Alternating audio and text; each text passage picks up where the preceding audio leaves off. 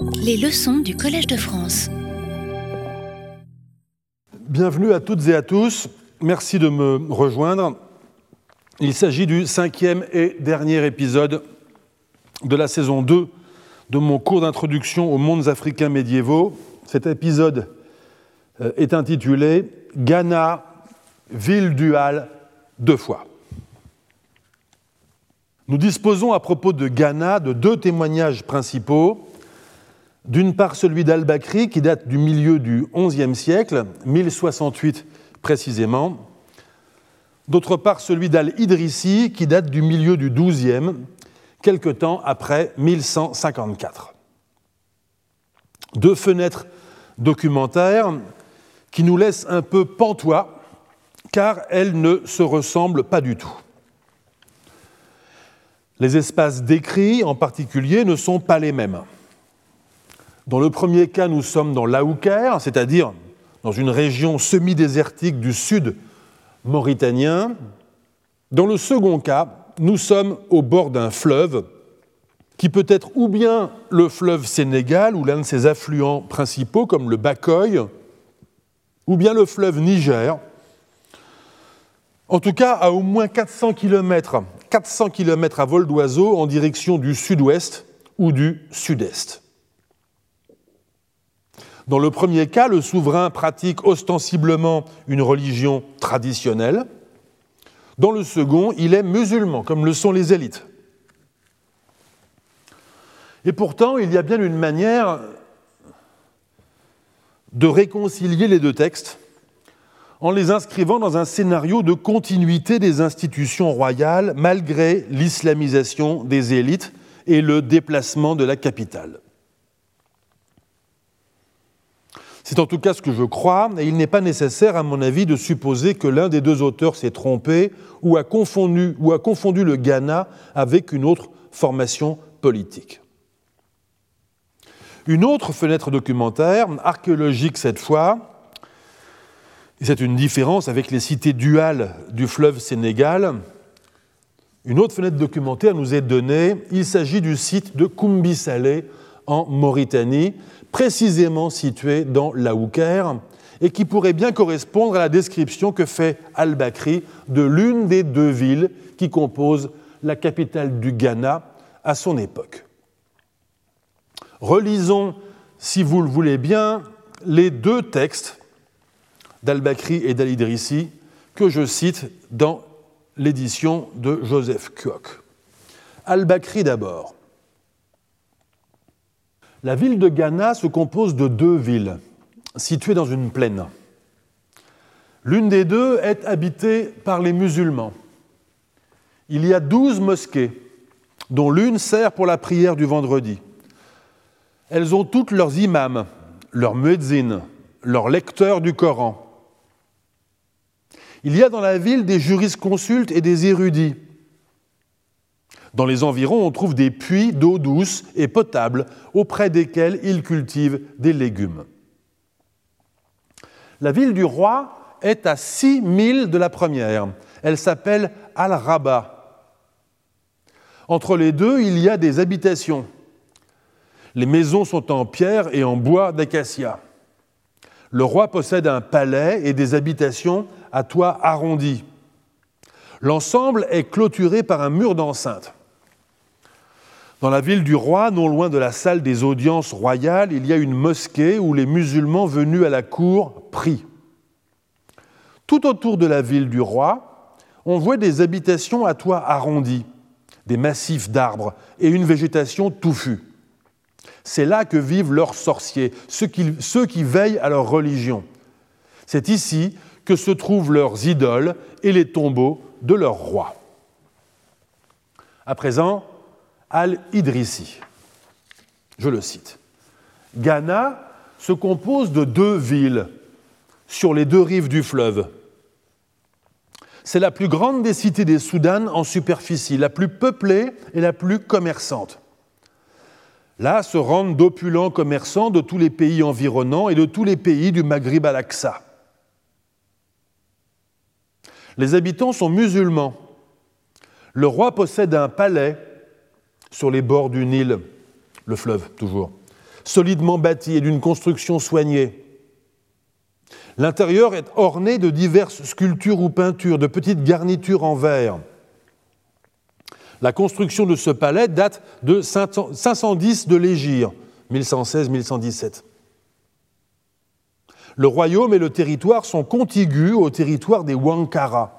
Le pays des Wankara est le pays de l'or, bien connu et réputé pour son abondance et sa qualité. Et il ajoute un peu plus loin, les gens, près du Nil, ont des barques solidement construites pour pêcher ou se rendre d'une ville à l'autre. Fin de citation. Sur la foi de ces deux textes, j'appelle Ghana 1 la capitale décrite par al-Bakri et Ghana 2 celle décrite par al-Idrissi. La situation de Ghana 2 sur la rive d'un fleuve, quel que soit ce fleuve, rappelle évidemment celle des cités de la vallée du Sénégal. Certes, le texte d'Al-Idrissi ne dit pas explicitement que la ville est constituée de deux villes situées sur les rives opposées du fleuve. Le mouvement des barques, auquel il est fait allusion, peut fort bien concerner des communications longitudinales le long du fleuve en relation avec d'autres localités situées en amont ou en aval. Les recherches archéologiques conduites au Mali actuel, car dans tous les cas, nous sommes probablement au Mali actuel, montrent indiscutablement que le fleuve Niger, s'il s'agit de lui, a constitué un axe majeur de circulation et d'échange depuis au moins deux millénaires. Mais on est tout de même tenté, quoique sans argument définitif, de voir dans cette localisation de Ghana 2, sur la rive d'un fleuve, une réplique de ce qui apparaît bien à cette époque comme un modèle politique de ville duale. Nous n'en aurons pas la confirmation aujourd'hui puisque nous n'avons pas de candidat archéologique pour cette ville. Mais si cette hypothèse était un jour vérifiée, il serait intéressant de faire observer que la ville de Ghana se serait transportée de sa première localisation, Ghana 1, dans l'Aouker, vers la seconde, Ghana 2, au bord d'un fleuve, en transportant son dispositif dual.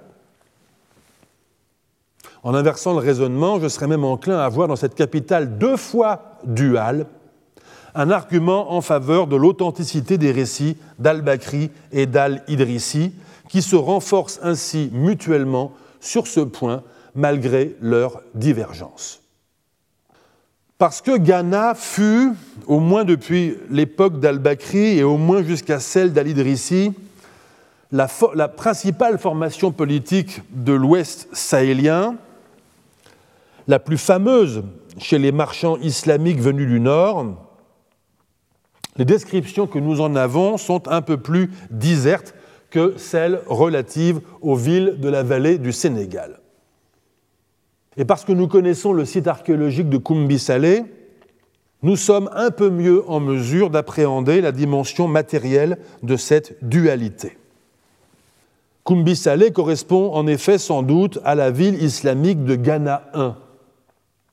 Il s'agit d'une butte archéologique d'une formidable envergure et d'une puissance stratigraphique d'une dizaine de mètres. Les fouilles ont jusqu'à présent été relativement limitées et se sont concentrées sur une mosquée et un îlot d'habitation. J'en dirai davantage lorsque nous reviendrons sur ce sujet dans un cours ultérieur. Jusqu'à présent, cependant, la partie non islamique, celle correspondant à la ville du roi de Ghana à proprement parler, n'a pas été formellement découverte. Elle était située, nous dit Al-Bakri, à une vingtaine de kilomètres de la première, sans doute en direction du sud, à ce qu'on peut supposer. Elle possédait un palais, une salle d'audience, une mosquée pour les besoins rituels des musulmans qui rendaient visite au souverain, le tout ceinturé d'un mur, l'agglomération étant constituée d'habitations en pierre et en bois, formant peut-être une unité assez lâche, laissant place à une végétation touffue, notamment ce qu'il est convenu d'appeler un bosquet sacré, où les prêtres des cultes locaux intercédaient auprès des déités traditionnelles. Cette partie de la ville comprenait également une nécropole qui devait être tout à fait impressionnante si l'on en juge par la description que fait par ailleurs Al-Bakri de l'ensevelissement des rois défunts dans de vastes tumulus. Rien de tout ceci n'a encore été identifié sur le terrain, peut-être parce que les matériaux employés, contrairement à ceux de la ville islamique qui est construite en dur, se sont érodés, peut-être également parce qu'on n'a pas su identifier ou reconnaître les vestiges. Il n'empêche, nous disposons à propos de Ghana 1 d'un peu plus d'éléments d'appréciation au sujet du dispositif de la ville duale. Les deux villes formant la ville étaient assez distantes l'une de l'autre, une petite journée de marche, pour conserver leur singularité respective en termes de religion, de langue, d'identité, de sociabilité et de pratiques culturelles. Dans la ville islamique, on était musulman. Les langues dominantes étaient certainement l'arabe et le berbère. Les habitants venaient sans doute pour la plupart de diverses régions du monde islamique, quoiqu'on ne doive pas exclure la présence de convertis locaux. La ville offrait une sociabilité islamique structurée par sa douzaine de mosquées. Dans la ville païenne, on pratiquait des cultes du terroir, sans cependant s'effaroucher de voir un culte encore neuf, l'islam, disposer de sa mosquée. Certainement aussi de clercs pour l'entretien et l'utilisation de la mosquée. On parlait sans doute soninke, la langue parlée aujourd'hui dans cette région. Ainsi peut-être que d'autres langues comme le malinké et l'arabe commençaient peut-être à être utilisées comme langue liturgique à la mosquée, et langue de communication entre les élites locales et étrangères. Al-Bakri écrit, je le cite, que les interprètes du roi sont choisis parmi les musulmans, ainsi que son trésorier et la plupart des ministres. Fin de citation. On ne sait pas si les musulmans dont il est question ici sont étrangers ou locaux, mais relevons que s'ils sont pour la plupart musulmans, ils ne le sont pas tous. Dans cette ville du roi, la majorité des habitants locaux se reconnaissaient probablement sujets traditionnels du souverain, celui qui résidait dans son palais derrière un mur d'enceinte, celui dont les ancêtres avaient été inhumés dans la nécropole voisine. Mais on doit émettre l'hypothèse que ce roi étendait sa protection sur la ville islamique, ne serait-ce que parce que la concession était probablement située dans son ressort territorial, et parce que tout le monde, le roi et les résidents étrangers, y avaient intérêt. C'est en cela sans doute que les deux villes voisines forment, aux yeux d'Al-Bakri, une unité de juridiction, marquée par le fait que c'est à la ville païenne que le roi donne audience aux musulmans, qui sont, dit Al-Bakri, venus pour affaires car c'est là un autre aspect qui concourt à l'unité fonctionnelle de la ville duale. En dépit de la distance, c'est à la ville païenne que l'on vient pour affaire. En somme, la distance d'une vingtaine de kilomètres entre la ville islamique et la ville païenne, à la fois distant et articule deux espaces qui ne peuvent fonctionner qu'ensemble.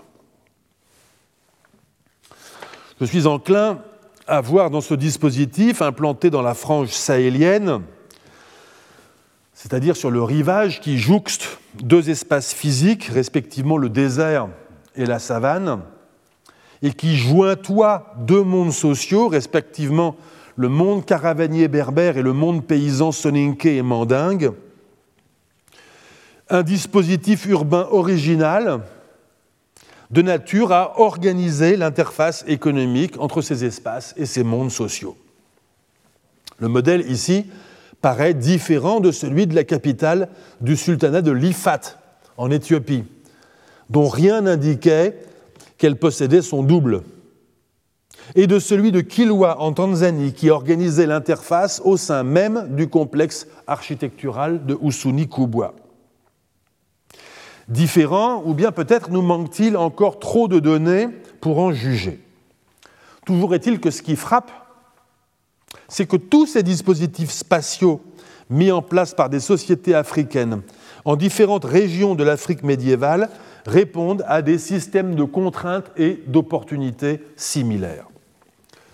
Escarpement du rift, mangroves insulaires ou côtières, Sahel, il s'agit toujours d'espaces liminaux, de seuils écologiques qui constituent d'improbables environnements pour y établir des villes, sauf à exploiter leur caractère de liminalité pour démultiplier les interactions. Approfondissons notre réflexion au sujet de la région du Sahel occidental. Quels indices avons-nous à Ghana que les interactions économiques s'y déroulaient selon le principe du courtage Un passage d'Al-Bakri nous fournit de tels indices, je le cite. Le roi de Ghana prélève un dinar d'or sur chaque âne chargé de sel qui entre dans le pays et deux dinars en cas d'exportation. Il perçoit pour chaque charge de cuivre cinq mitkals et dix pour toute autre marchandise. Le meilleur or local vient de Guillarou, qui est à 18 jours de marche de la capitale, à travers une région peuplée de nombreuses tribus de Soudan, avec des maisons tout le long de la route. Si l'on découvre dans les mines du pays de l'or en pépites, le roi se le réserve. Il abandonne alors à ses sujets la poudre d'or. Sans cette mesure, l'or deviendrait trop abondant et se déprécierait. Les pépites d'or peuvent peser d'une once à une livre. On raconte que le roi possède une pépite semblable à une grosse pierre. Entre Guillarou et le Nil, il y a 12 000. On trouve là beaucoup de musulmans. Fin de citation. Ce passage appelle trois commentaires. Le premier concerne la manière dont le souverain de Ghana tire bénéfice des transactions qui ont lieu vraisemblablement dans la ville royale et païenne située à une vingtaine de kilomètres de la ville islamique. C'est sur des quantités échangées, mesurées en charge d'âne, sans doute scrupuleusement standardisées en poids ou en volume, que le roi prélève une taxe proportionnelle établie en dinars, c'est-à-dire l'unité monétaire arabe classique composée de 4,25 grammes d'or. Al-Bakri donne également des montants en mitkal, techniquement une unité de poids correspondant au poids d'un dinar et qui est donc synonyme. L'administration royale prélève donc un dinar pour une charge de sel entrant dans le pays. Deux dinars pour une charge de sel exportée, cinq dinars pour une charge de cuivre importée, dix dinars pour les autres marchandises. Ce dernier montant paraît à la fois excessif et indiscriminé, car on n'imagine pas très bien qu'une taxe importante de 42 grammes d'or puisse s'appliquer à n'importe quelle marchandise autre que le sel et le cuivre, eux-mêmes déjà frappés d'une imposition assez élevée. Mon hypothèse est que cette taxe de 10 dinars s'applique à l'or lui-même, je veux dire l'or brut. Ou plutôt, nous avions déjà discuté ce point dans une séance de l'année dernière, les blocs de minerais issus du filon et conservant la gangue contenant l'or. Seule cette hypothèse de l'or transporté en blocs rocheux me paraît être réconciliable avec un montant de taxe calculé sur une charge d'âne. Mais que cette hypothèse soit vraie ou fausse, elle ne pourra de toute façon jamais être vérifiée, il fallait bien de toute façon que le Ghana exporte de l'or, c'est surtout pour ce produit qu'il est connu, et que le souverain perçoive une taxe à l'exportation. Dès lors, l'opération est intéressante car elle revient à ce qu'une charge d'or brut sortant du Ghana en direction du monde islamique soit taxé en or monétaire frappé dans les pays du monde islamique, donc au moins en partie avec l'or venu du Ghana. Quoi qu'il en soit, le dispositif commercial et fiscal que nous venons d'observer dessine les contours d'une plateforme courtière mise en œuvre par le souverain du Ghana. Comme à Kilwa en Tanzanie, le fonctionnement de cette plateforme ne pouvait pas se dispenser de l'exercice d'un certain monopole, procédant d'un dosage entre attractivité et contrôle.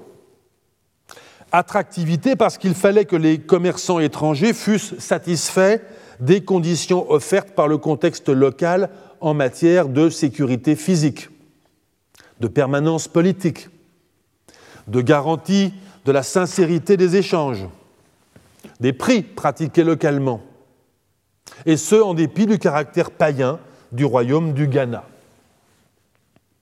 Contrôle parce que la capacité de l'administration royale du Ghana de lever efficacement des taxes sur les opérations de courtage dépendait étroitement de sa capacité à surveiller les allées et venues des marchands, à quantifier exactement les marchandises et à prévenir toute tentation d'échange commercial en sous-main.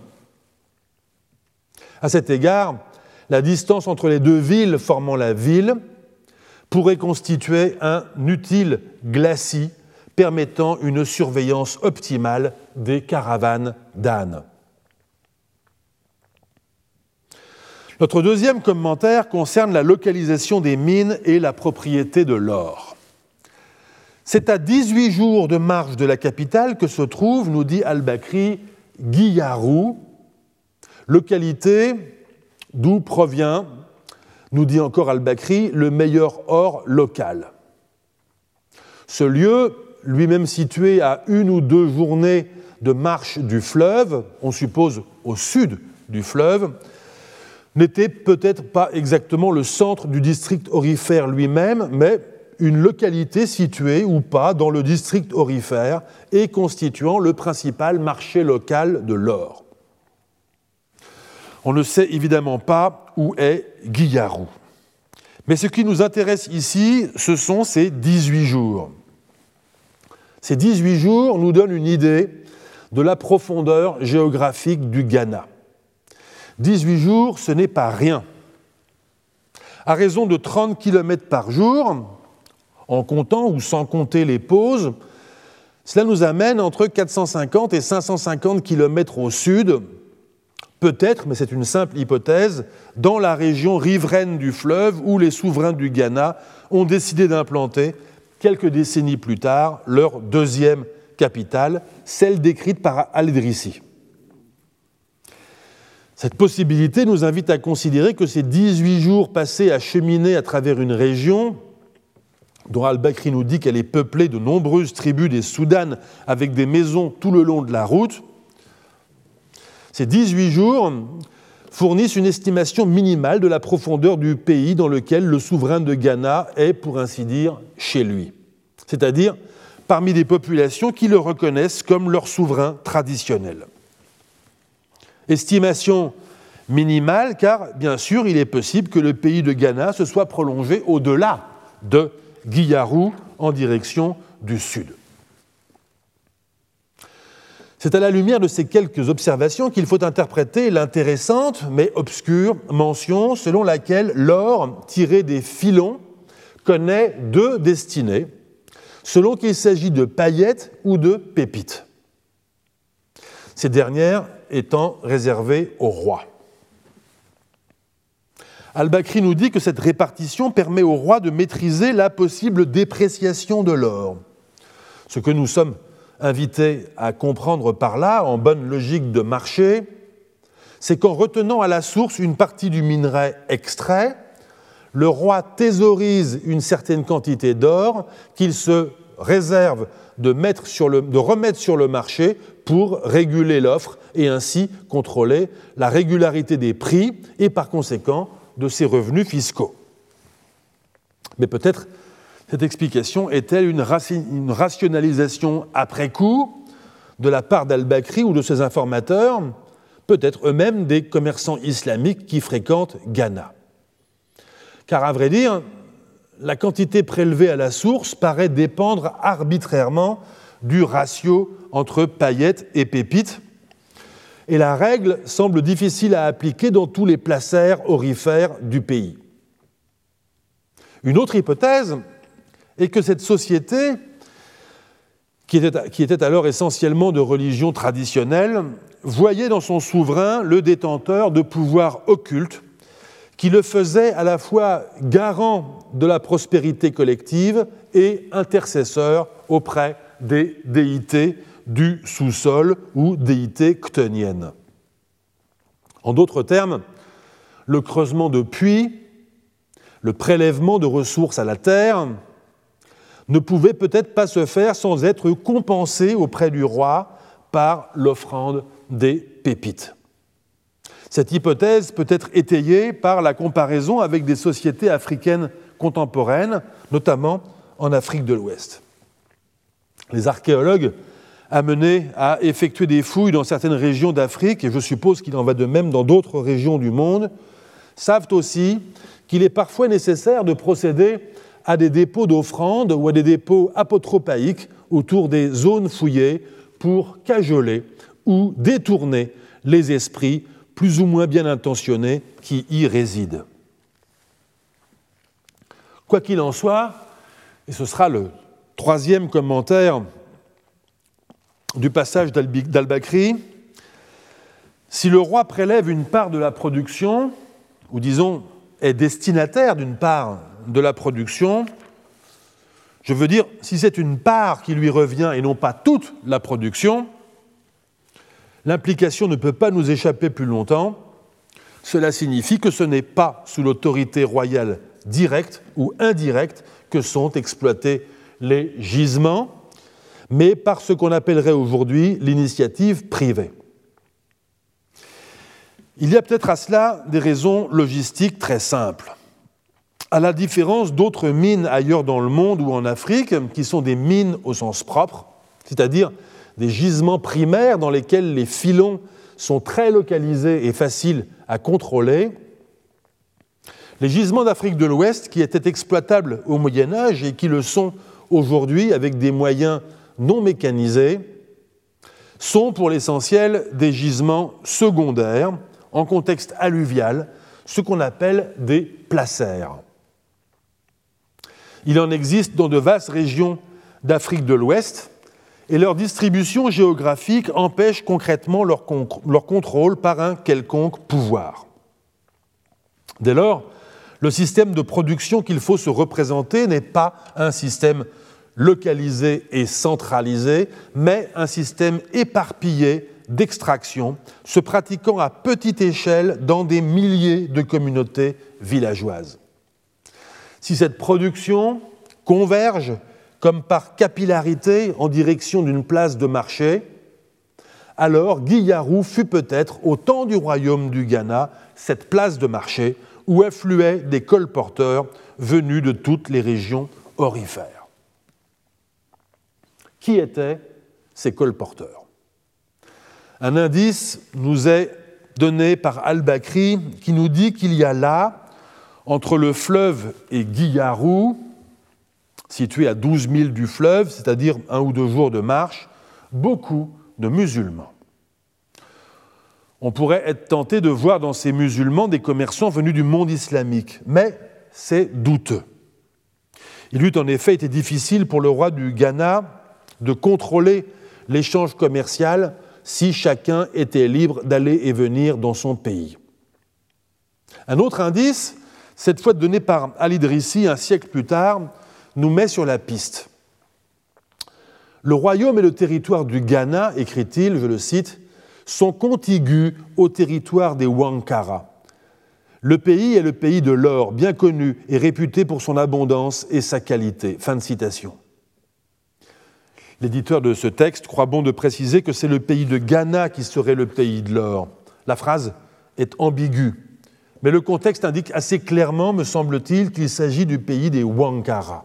C'est un pays différent, situé au-delà du Ghana, quoique les deux pays soient contigus.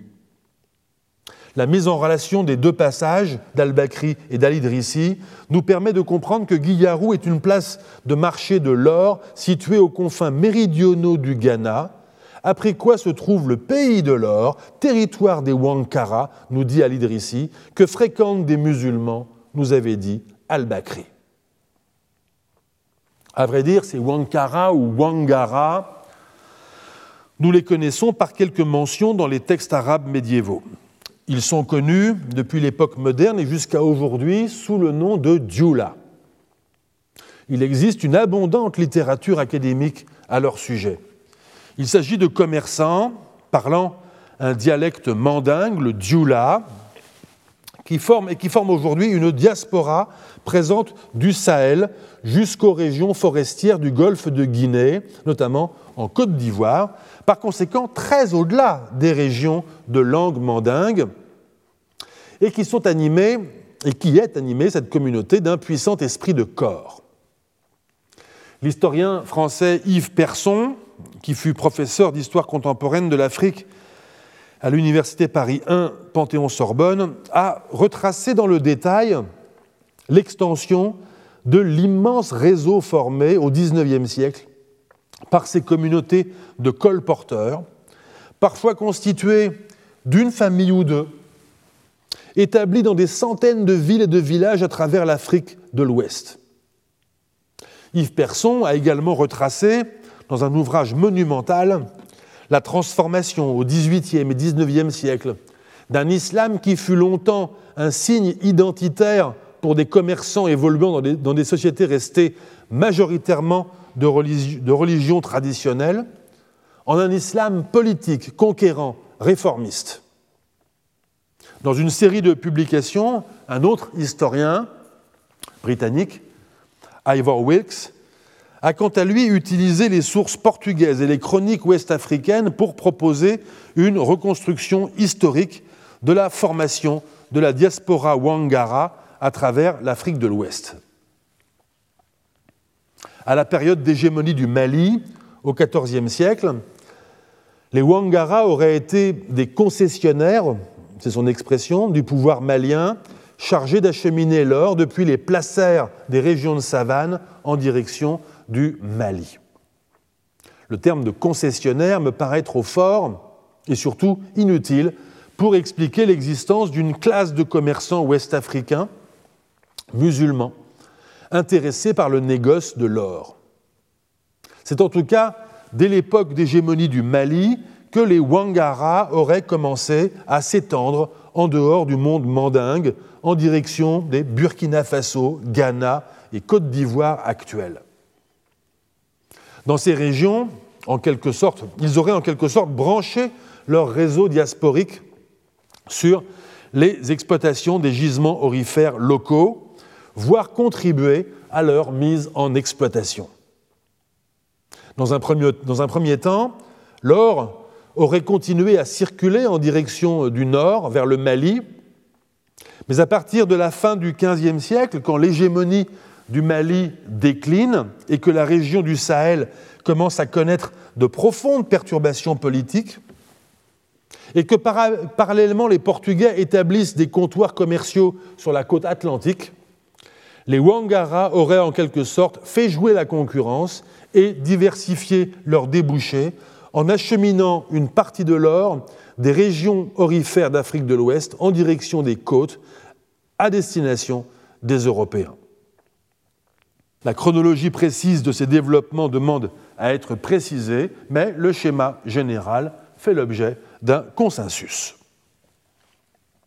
Ce qui est loin d'être clair, en revanche, c'est ce qui se passe avant la période d'hégémonie du Mali, précisément au regard de l'identité des Wangara deux ou trois siècles plus tôt, quand les sources arabes que nous avons euh, étudiées nous permettent de les entrevoir actifs dans l'orbite du Ghana.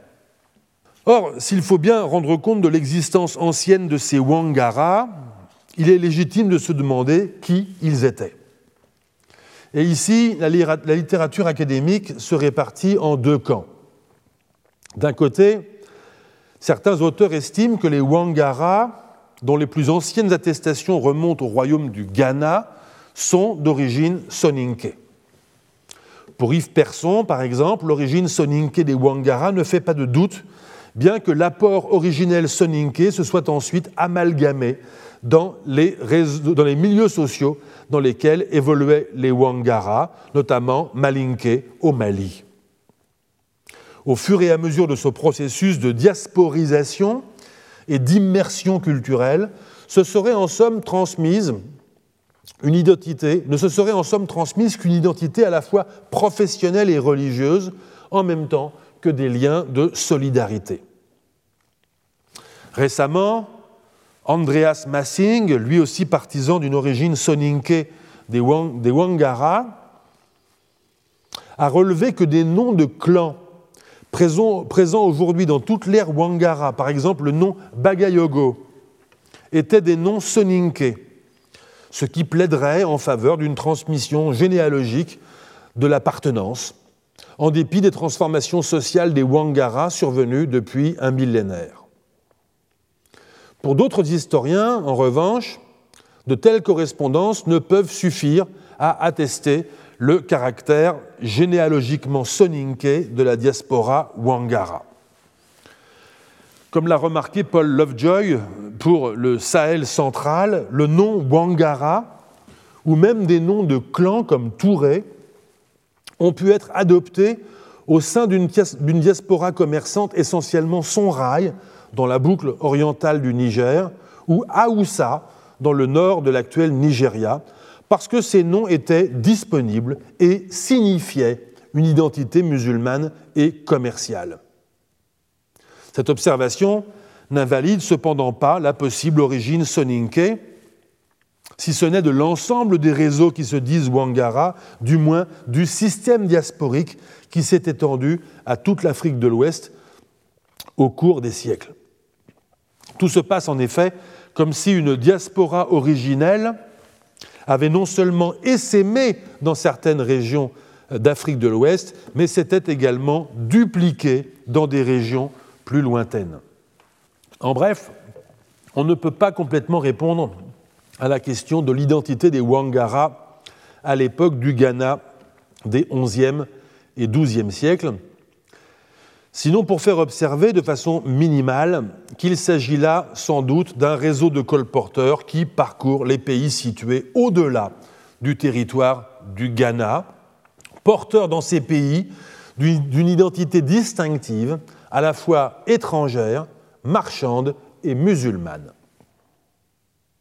On ne peut ici que souligner le parallélisme avec le cas des Swahili en Afrique orientale à la même époque.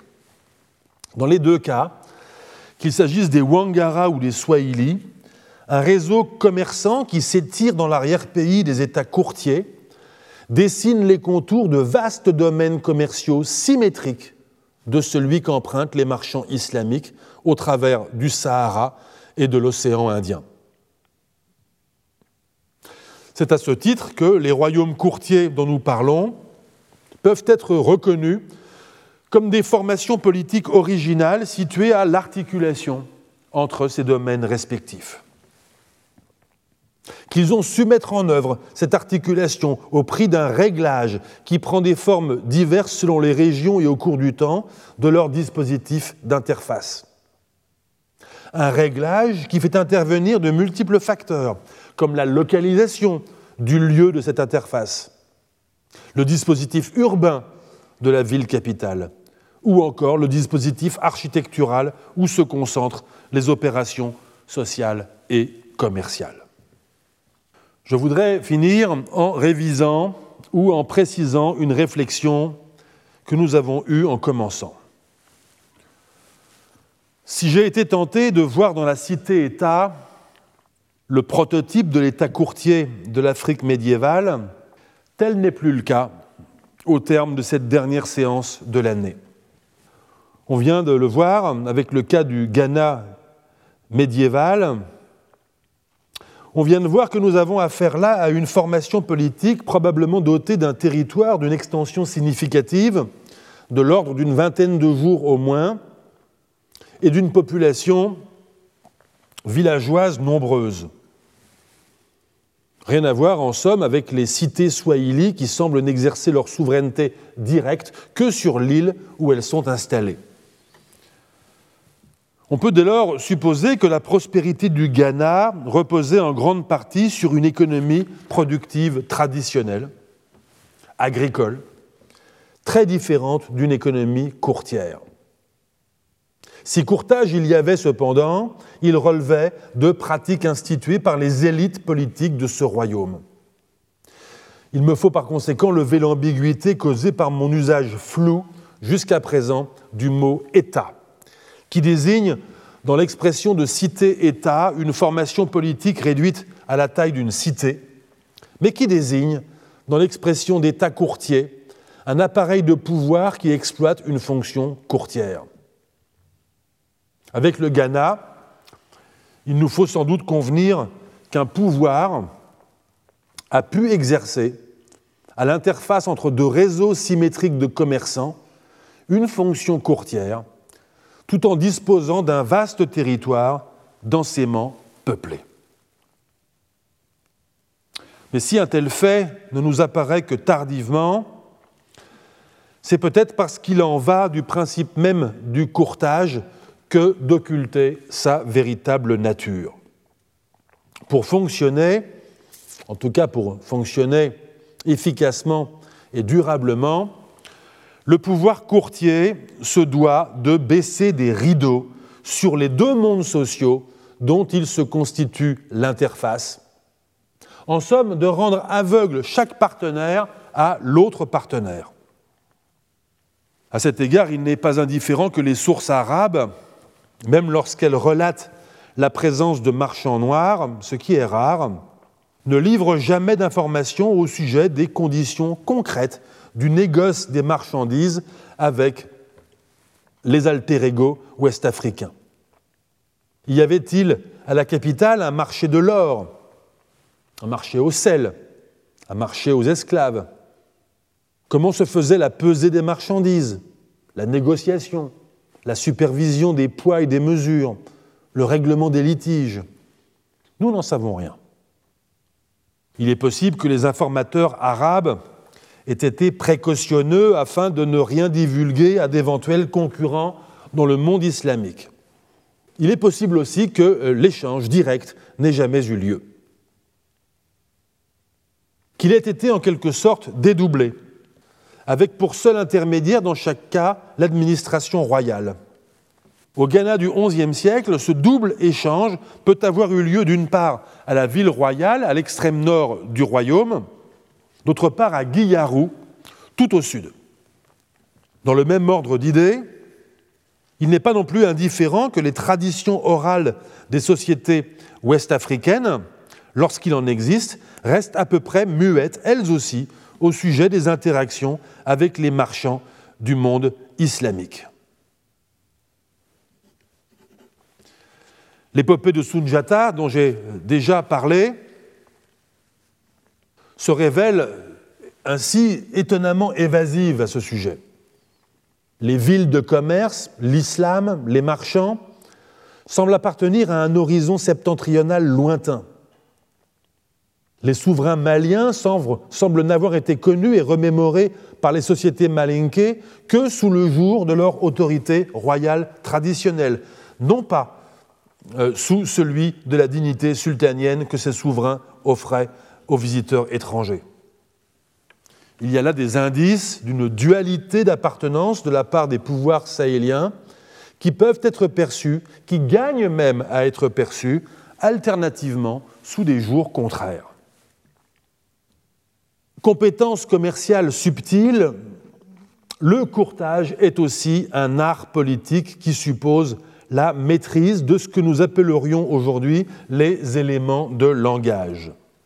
Je renoue ici avec ce qui fut l'une des lignes interprétatives de ces deux années de cours d'introduction aux mondes africains médiévaux, celle consistant à mettre en évidence l'agentivité des sociétés africaines dans ces interactions dans leurs interactions avec les mondes extérieurs, même lorsque cette agentivité est dissimulée dans les sources écrites externes. Refaisons si vous le voulez bien, un dernier passage par l'Atlas catalan, ce document cartographique datant de 1375 qui synthétise à Majorque, aux Baléares, des savoirs relatifs au Mali du sultan Moussa, savoirs qui ont filtré à travers le monde islamique depuis un demi-siècle. La légende en catalan qui accompagne euh, Moussa nous dit ceci, le texte en catalan est à l'image, je traduis. Ce seigneur noir est appelé Moussa Meli, seigneur des Noirs de Guinée. Ce roi est le plus riche, le plus noble seigneur de toutes ces régions, du fait de l'abondance de l'or qui se recueille sur sa terre. Fin de citation. Voici donc ce que nous avons toujours cru savoir, ce qu'ont toujours cru savoir les auteurs arabes et ce qu'ont toujours cru savoir les marchands islamiques qui fréquentaient ces régions. Le territoire du Mali est riche en or que les Maliens extraient et vendent. Mais écoutons à présent la version plus nuancée que nous livre un homme qui séjourna pendant 35 ans dans la capitale du Mali. Il s'appelle Abu Outman Saïd al-Doukali. Son témoignage a été recueilli par Al-Oumari, sans doute au Caire, dans les années 1340. Il dit ceci, je le cite. Le Mali est carré d'une longueur de 4 mois et plus, sur une largeur égale. Il est situé au sud de Marrakech et des terres intérieures du Bar al-Adoua. Au sud-ouest, il touche l'Atlantique. En longueur, il va de Mouli à Toura, qui est sur l'océan. Tout est habité, excepté une faible partie. Soumis au sultan de ce royaume, il y a le pays du refuge de l'or, d'où on lui porte de l'or chaque année. Les habitants de ce pays sont des hamadj, des païens. Si le sultan voulait, il les soumettrait. Mais les rois de ce royaume ont expérimenté que s'ils faisaient la conquête d'une de ces villes de l'or, et si l'on y diffusait l'islam et y appelait à la prière, cela ne pouvait que raréfier l'or jusqu'à tomber à rien, alors qu'il augmentait alentour dans le pays des païens. Ainsi, quand, ce fait leur fut confirmé par l'expérience, maintinrent-ils le pays de l'or dans les mains de ses habitants païens et se contentèrent-ils de la soumission de ces derniers à des charges d'or qu'ils leur imposaient? Fin de citation. Voilà une information qui ne s'accorde pas vraiment, reconnaissons-le, avec l'idée d'une souveraineté s'étendant sur un territoire de quatre mois de marche en longueur et en largeur. Où qu'a été situé les gisements orifères exploités en Afrique de l'Ouest au XIVe siècle, qu'il s'agisse du bambouk ou du bourré que l'on place volontiers sur les cartes ou de n'importe quelle autre région, il se trouvait à coup sûr à une distance inférieure à quatre mois. Mais dès lors, il faut s'accommoder de l'idée d'une souveraineté au mieux indirecte du sultan du Mali sur ces régions orifères, souveraineté que notre informateur exprime ici comme une relation de vassalité sujette à un tribut.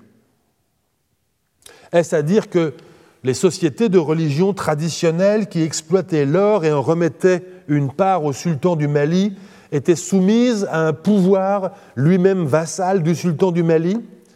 C'est possible. Nous savons en effet que l'organisation politique du Mali, à son apogée politique, était celle d'une structure pyramidale de type impérial, dans lequel des sociétés plurielles conservaient leurs autorités traditionnelles reconnaissant la suzeraineté du sultan et auprès desquelles le sultan déléguait des gouverneurs.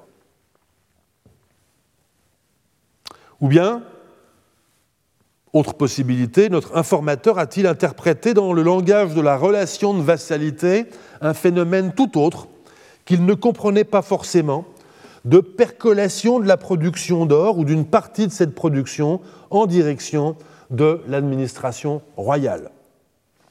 C'est également possible et sans doute plus conforme avec l'idée que, euh, nous faisons, que nous nous faisons à présent du réseau Wangara. Quoi qu'il en soit, nous tirons des propos de ce témoin quelques informations intéressantes.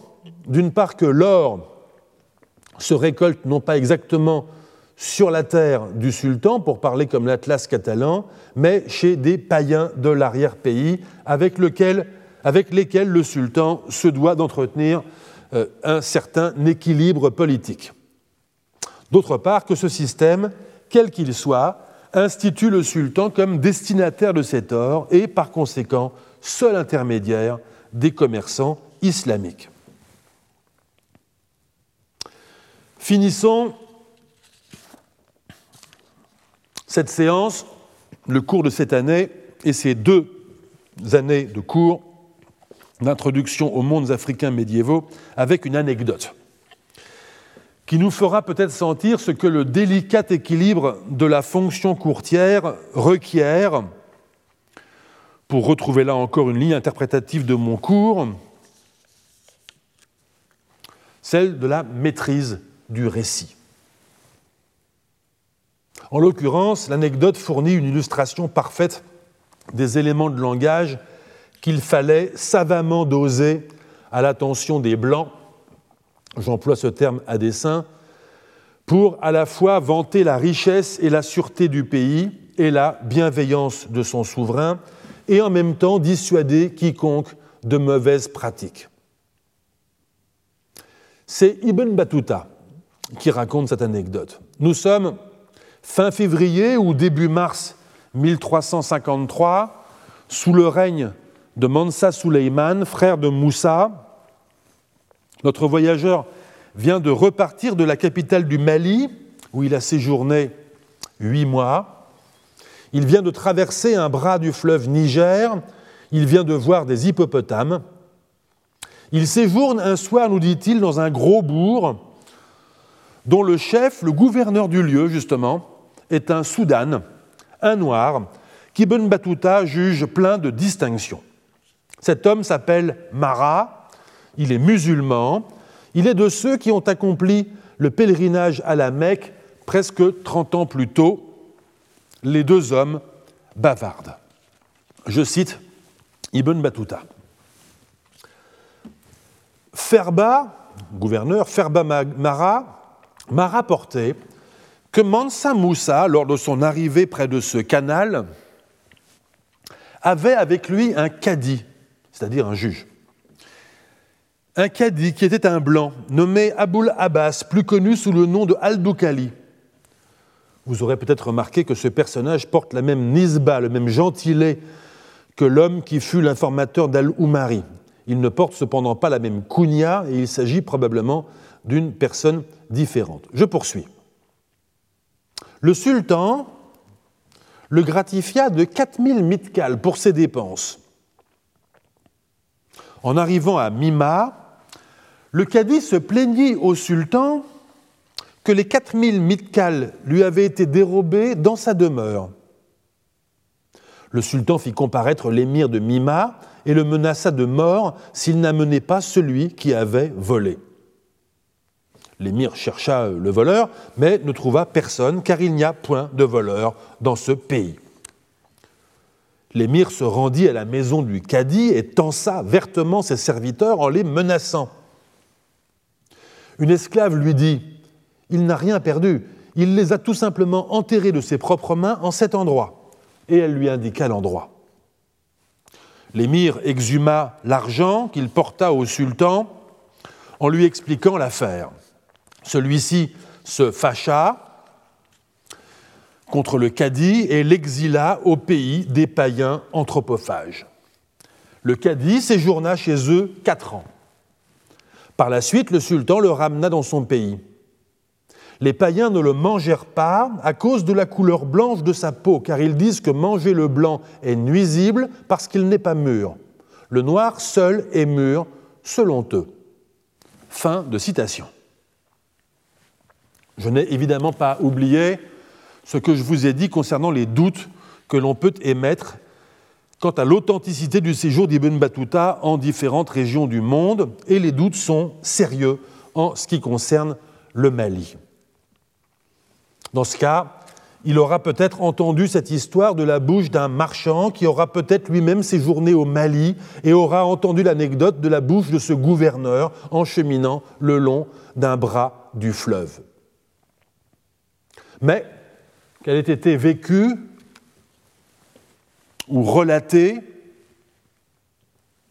Ibn Battuta aura trouvé l'anecdote plaisante et digne d'être mise euh, par écrit pour amuser ses lecteurs, car l'histoire était efficace. Sous des dehors d'anecdotes mi-édifiantes, mi-comiques, elle transporte un message élaboré.